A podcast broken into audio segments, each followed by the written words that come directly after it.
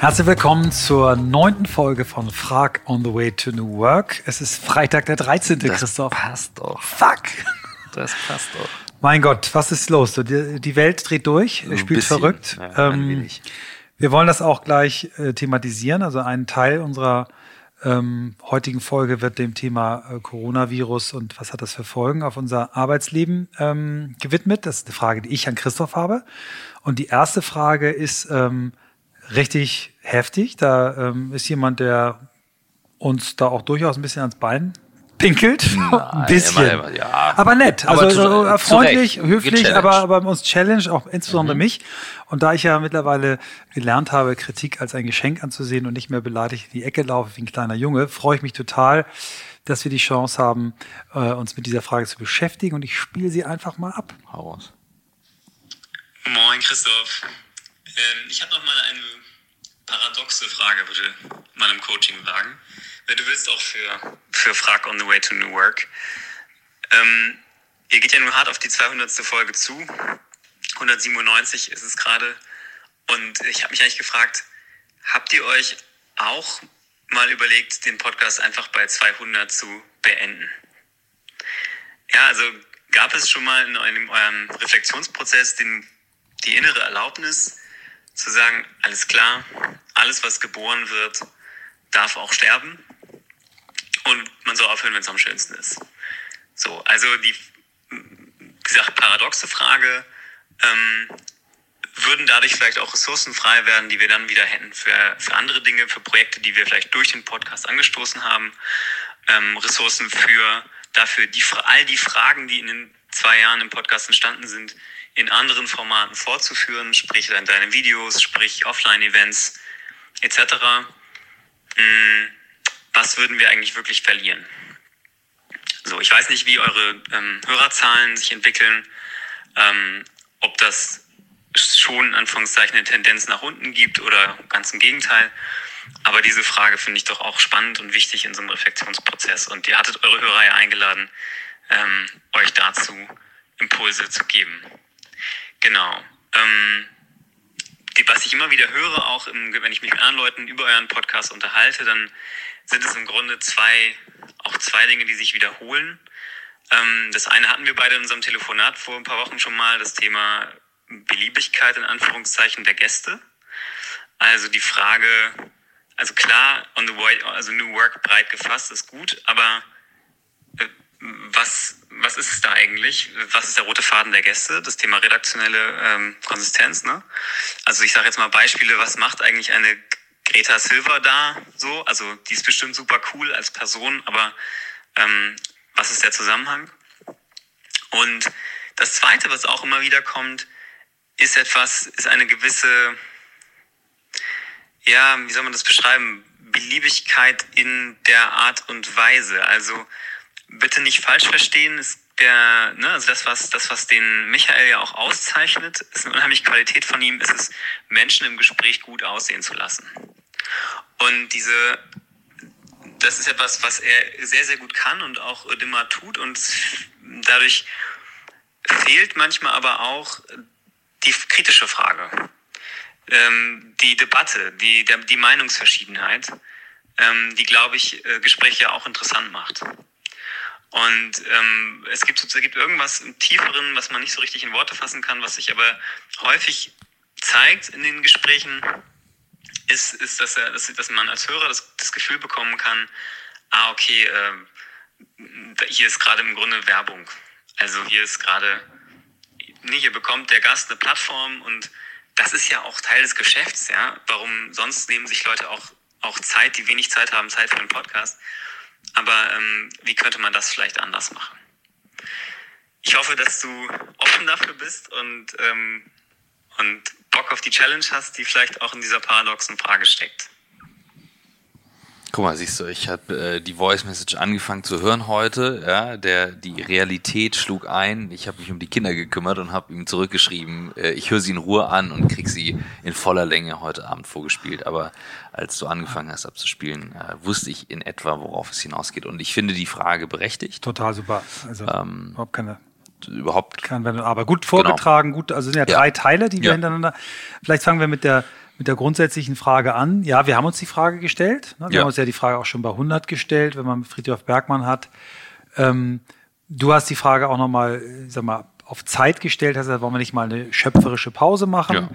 Ähm, und wir haben uns ja die Frage aber zumindest dahingehend äh, beantwortet, dass wir beide noch total Bock haben, es weiterzumachen. Also Ja. die Frage können wir beantworten mit Ja, wir haben sie uns gestellt, aber wir haben sie für uns beantwortet mit Wir sind noch nicht fertig.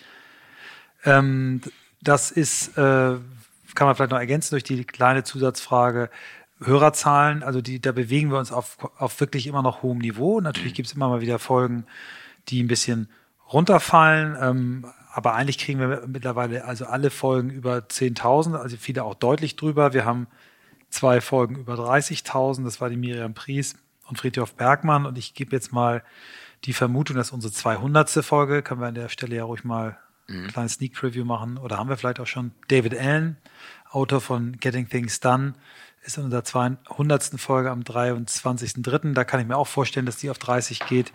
Also, ähm, ja, wir sind jetzt nicht fest und flauschig oder gemischtes Hack. Wir sind ein Podcast für eine sehr spitze Zielgruppe. Wir sind mit New Work immer noch in der Bubble, das ist so.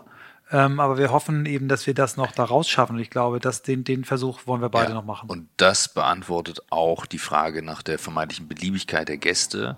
Ähm, ich finde die Frage berechtigt, aber ähm, auch wir loten ja die Grenzen aus. Äh, Wo hört Arbeit auf? Wo fängt es an? Was bedeutet das? Und ähm, der, der Zauber für uns, äh, und ja, wir hatten auch eine Phase, wo wir beide viel getrennt gemacht haben. Ähm, und da haben wir gemerkt, so da sind wir dann irgendwie ein bisschen off the rack gerannt. Und als wir wieder unseren Tag zusammen hatten, haben wir beide gemerkt, so fuck, das ist einfach geil. Die Energie ist gut, ähm, die Gespräche sind gut, die Impulse sind gut. Und die Verschiedenheit der Leute bringt die Impulse rein, das ist das eine. Und das andere, als wir bei, ne, die, die, die die Frage nach, werden dann Ressourcen frei, um Projekte umzusetzen? Und da sage ich ganz klar, ähm, auch nach einem längeren Gespräch mit Fridjof, ähm, mit dem ein enger Austausch besteht, äh, ich glaube, das darf man ruhig sagen, ohne jetzt zu erzählen, was wir da gemacht haben, ähm, die, dieses Thema zu streuen und breit zu machen, das ist definitiv etwas, was wir momentan können. Und das jetzt einfach bleiben zu lassen, wo wir gerade die Chance haben, das in die richtige Bahn zu lenken, halte ich für sehr, sehr wichtig. Und ähm, wir können nicht alle Projekte machen. Wir können aber Leute ähm, vernetzen, zusammenbringen, in Austausch bringen und so weiter. Das heißt, ähm, das war so ein bisschen der Grund, warum wir gesagt haben, jetzt einfach eine Pause. Also ich könnte mal eine Kreativpause gebrauchen, ich brauche die ab und zu, aber ähm, wir wollen jetzt eigentlich nicht äh, keinen Stopp reinbringen. Ja.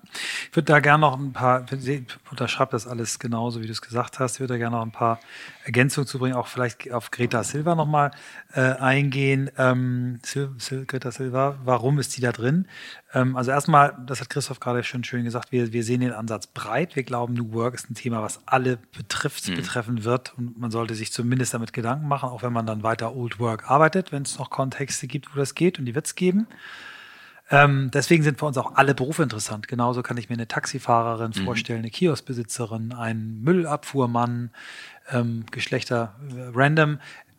Alle, die äh, irgendwie sich mit dem Thema beschäftigen und wenn sie nur Angst davor haben, sind für mich äh, eine mögliche Zielgruppe. Wir sind ja kein Expertenpodcast, der nur Konzepte vorstellen. Wir wollen eigentlich eine Mischung machen von Leuten, die sich damit sehr viel beschäftigen, von Leuten, die äh, auf irgendeine Weise zu tun haben. Und wenn eine über 70-jährige Frau äh, YouTube äh, ähm, äh, Kanal macht, sich das alle selber beibringt, ähm, Bücher darüber schreibt, wie, wie, wie, was für ein Geschenk es ist, alt zu werden und im Alter Glück zu empfinden, dann finde ich, das äh, hat das ganz viel mit New Work zu tun.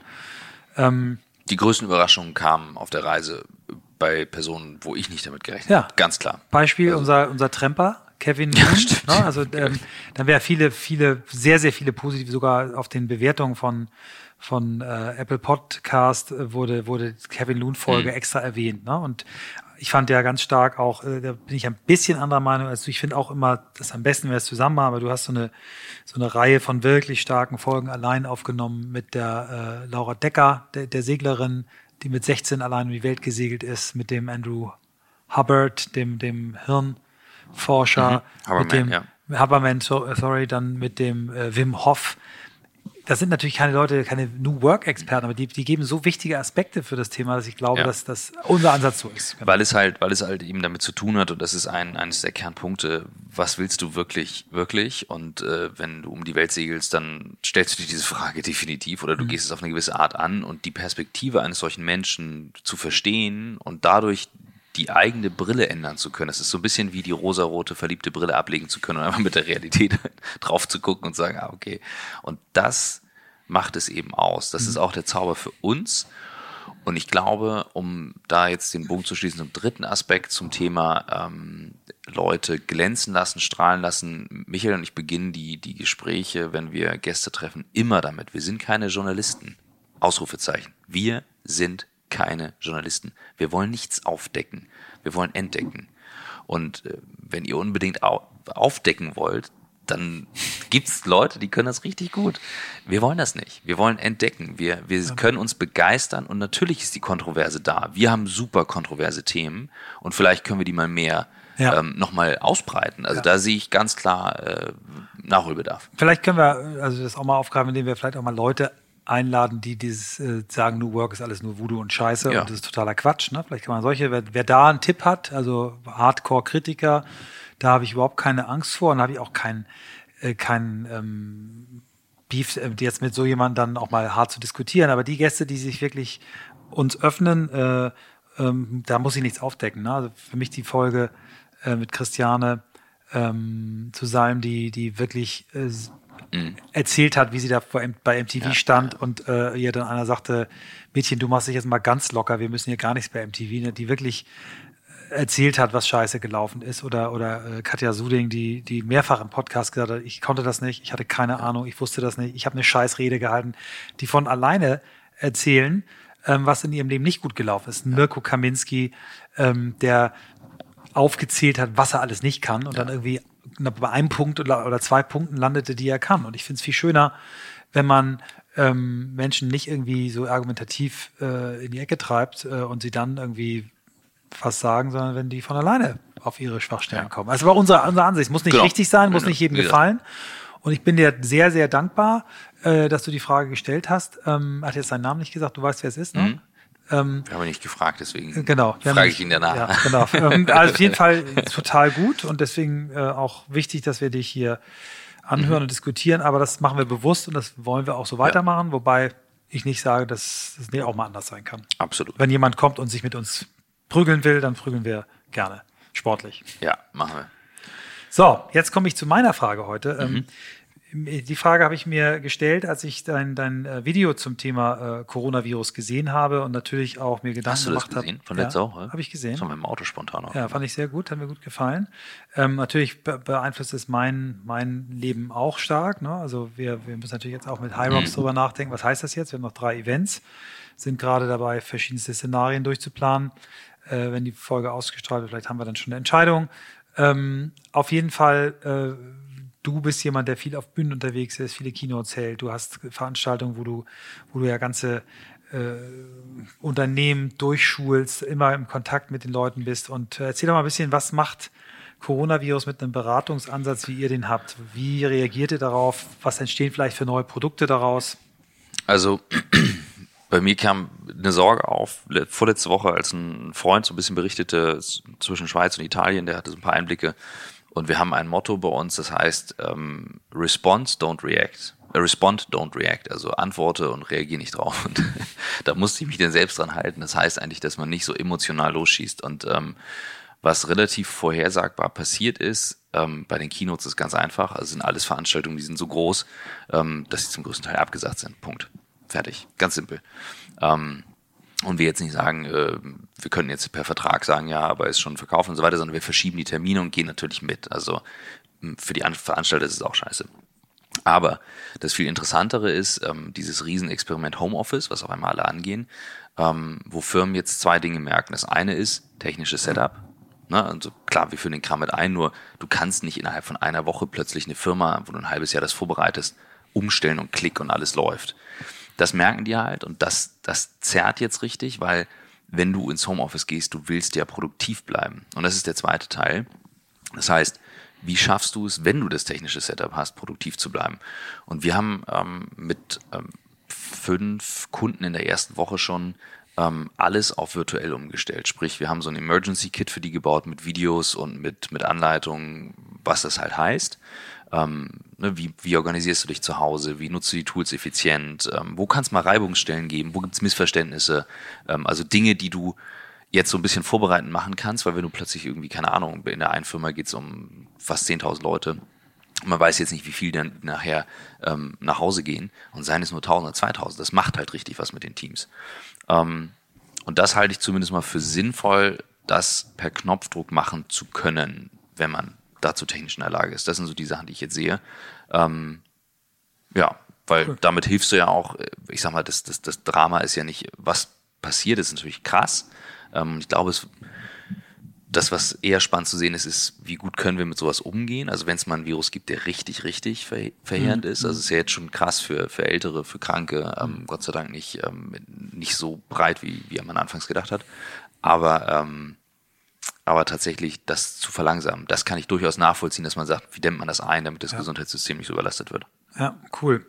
Ähm, warst du vielleicht ich habe einen, einen Workhack, den ich jetzt heute mal in einem äh, beruflichen Kontext mitgegeben habe, äh, wo eine Firma auch gerade darüber nachdenkt, wie können wir schnell umstellen. Hast du irgendeinen ganz konkreten Workhack, wo du sagst, was ist jetzt, was ist jetzt ein cooles Tool, wo man ganz schnell vielleicht ähm, Dinge ähm, hinkriegt bei, bei uh, Remote Work, ja. ohne groß zu investieren. Also ich habe auch einen.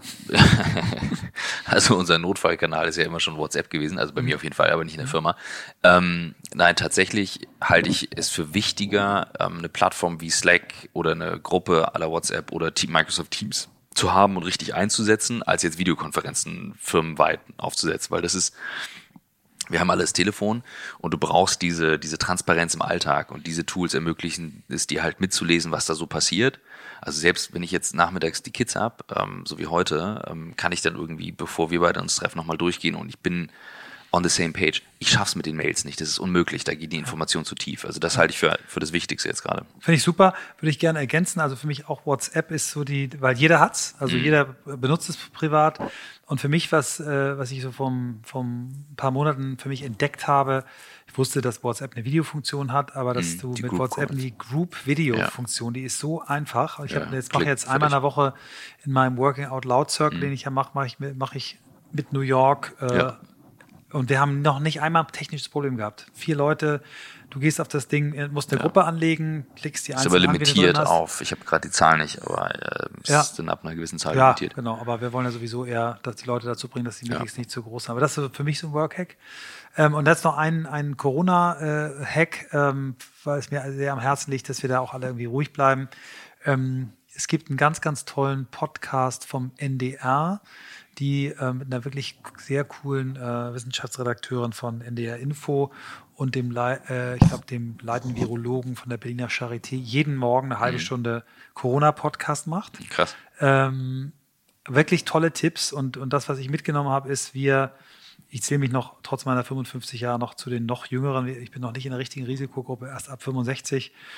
Und da kristallisiert sich jetzt raus, dass wir eigentlich die Kräfte ganz stark auf ältere Menschen ab 65 mhm. und solche mit Vorerkrankungen legen müssen. Ähm, und ganz konkrete Tipps, ne? Enkelkinder nicht mehr ihre Enkel, äh, mhm. Großeltern mhm. besuchen, sondern Kinder helfen ihren Großeltern die Einkäufe machen, dass die nicht mhm. aus dem Haus müssen.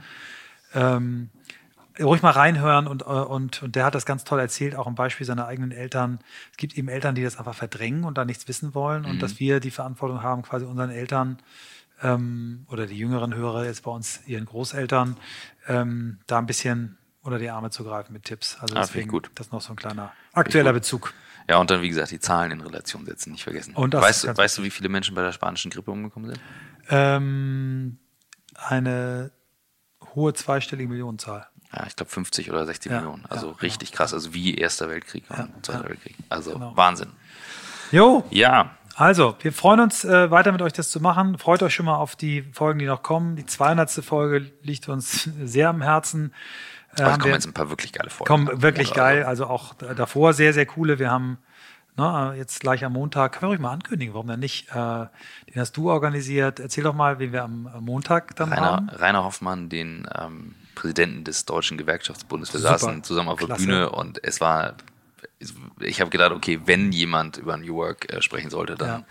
der Mann, der sechs Millionen Mitglieder ähm, verantwortet oder in irgendeiner Form zumindest der, der Schirmherr darüber ist. Und das äh, ja, war ein sehr, sehr Das ist die Gespräch. 198, 199 ist eine ganz tolle Podiumsdiskussion, die wir bei Vitra aufgenommen haben, an dem selben Tag, wo wir Jay Osgerby hatten, den, den, den tollen Designer, den haben wir dann nochmal auf dem Mhm. Podium gehabt, aber mit ganz toll mit dem äh, Ch- Chefprofessor vom Design Thinking Studiengang am Hasso-Plattner-Institut, Mhm. eine ganz tolle äh, Stadtplanerin, Architektin ähm, Julia Erdmann hier aus Hamburg, eine ganz coole Frau von Otto, die in ihrem Bereich, Kommunikationsbereich, in der Finanzi äh, Finanzierungstochter Holocracy eingeführt hat. Also wirklich gut. Äh, und dann, die, das ist die 199 und die 200 dann David Allen. David Allen. Also, wir freuen uns auf euch. Und gerne Feedback auch auf äh, unsere Folge jetzt, wenn ihr das Gefühl habt, wir eiern da rum und haben unserem jungen Fragengeber nicht richtig geantwortet, dann haut es uns um die Ohren. Und wenn ihr der Meinung seid, wir sollten aufhören nach 200, dann sagt es auch. Ja? Also, We won't stop. no fucking ihr way. macht dann äh, in Litauen oder in einem anderen Land, in Dän Dänemark. Ja. Vielen Dank Danke. für die Treue.